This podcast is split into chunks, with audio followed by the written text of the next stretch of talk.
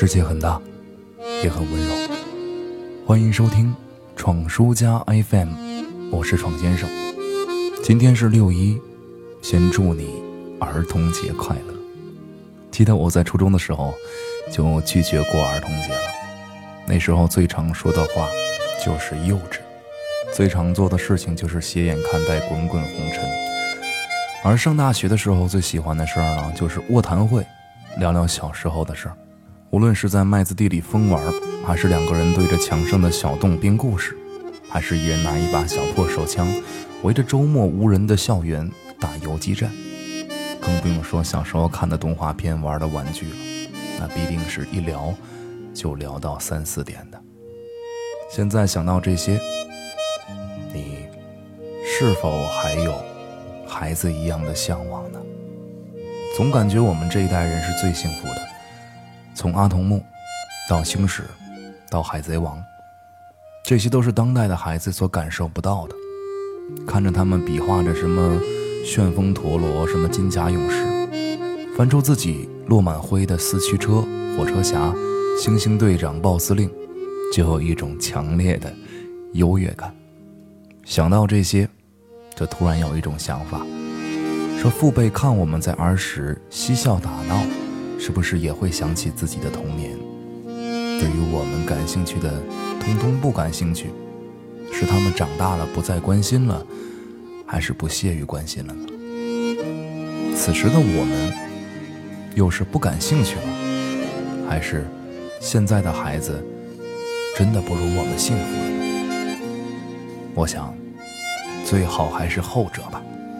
每个人的童年都是独一无二的。谁不希望自己曾拥有的是最宝贵的呢？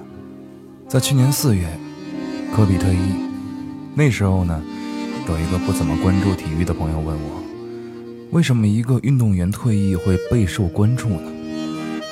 我想，在我们那个时代，孩子们除了念书，小孩子知道什么呢？不就知道每天心心念念的体育课吗？体育课。女孩跳皮筋儿，男孩打篮球。所有打篮球的男孩都想成为科比那样的男人。他的每一次得分，激励着我们想要变得更强，就像他那样。第一次有那么大的愿望，去为一件事情拼搏、努力，去理解什么是凌晨四点打铁的声音。这就是最简单的梦想，属于孩子的第一份梦想。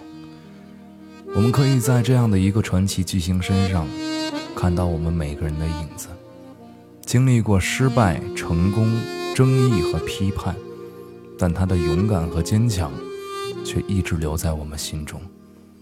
就像那些一直激励我们的动画人物一样，在我们心中，除了师长的教导，学习人生道理，可能大多就是动画片里吧。海尔兄弟教给我们要好好学科学，小当家让我们勿忘初心。路飞说永远不要抛弃伙伴，安西教练说永远不要放弃希望。三井寿说教练，我想打篮球。每到疲惫的时候，我都会想起那个曾经热泪盈眶的少年。我们不怕失败，也不怕将来。